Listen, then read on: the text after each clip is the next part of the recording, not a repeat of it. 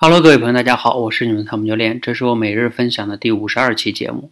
今天啊，我们社群呢有一个学员问我一个问题，他说啊，教练，我们最近呢要给一些家长做一次公开的讲课，讲课呢就会讲一个 PPT，他就问我啊，那如何才能在他们面前比较流畅的、自然的、不太紧张的把这个 PPT 给讲好呢？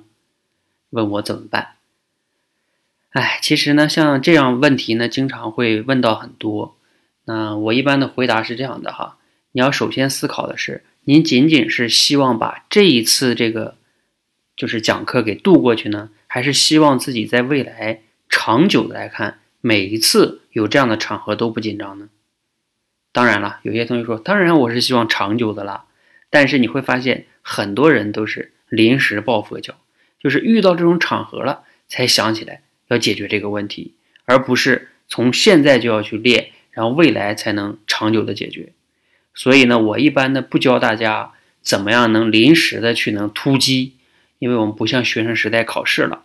我还是希望大家能抱着一个长久的解决之道，从根本上去解决这个问题。然后以后不论在什么场合，在哪里遇到这些问题，你都不用害怕了。那我怎么样才能觉得大家能从根本上去解决这个问题呢？我觉得有三个维度非常非常重要的三个维度，第一个维度啊，就是我经常讲的叫口脑协调能力；第二个维度叫什么呀？叫心理素质；第三个维度叫什么呢？叫就你讲的内容啊，是否是你熟悉的，甚至是你原创的？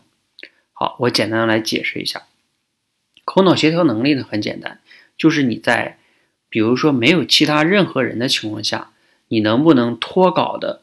表达你脑子里的想法，比如说那个 PPT 在那儿放着，屋里边没有任何人，你对着 PPT，你能流畅的把 PPT 讲得很好吗？当然，这里边前提是 PPT 里边不要满是字哈，你不能在那儿读，那就没意思了。PPT 里边只是一个提示词，几张图片，你们能看着图片就能很好的讲，没有人听哦，你讲的不好也没关系的，这就叫你的口脑协调能力。那第二个是什么呢？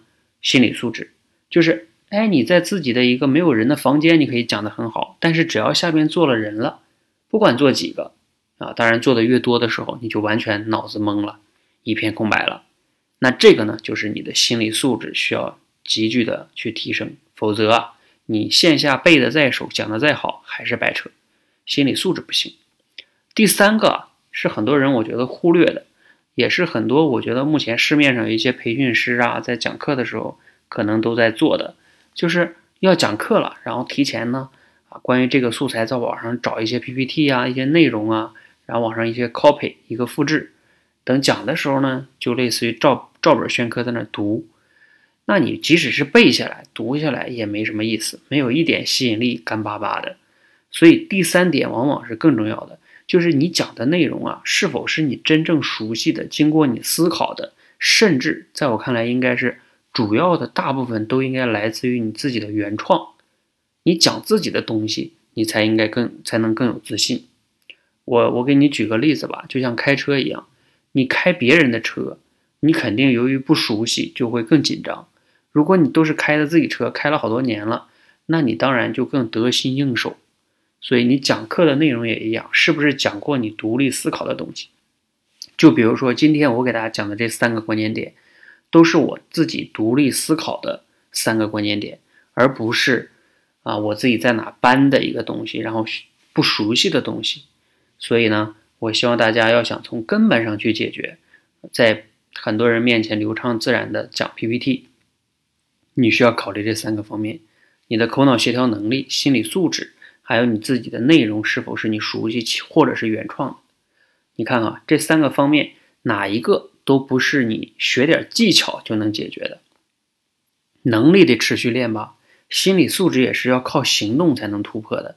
像我们最近我们训练营里边，很多学员都要去户外演讲，这样才能突破自己的心理素质。总之啦，你得靠你的行动，你才能突破你的心理素质。第三个，你的内容都是让你熟悉或者原创，那你平时得爱学习、爱思考，对这个领域要有深入的研究吧。你临时抱佛脚，那你也白扯。所以我说的内容呢，可能听了让你觉得没有什么绝密的技巧，但是呢，靠谱的人呢，一定会可以找找到采取措施的方式，从根本上去解决问题。希望呢今天的分享啊对你有所启发。如果有启发呢，可以点个赞。如果你觉得朋友也需要，可以顺便转转发给他，或许啊也能帮到他。谢谢大家，谢谢。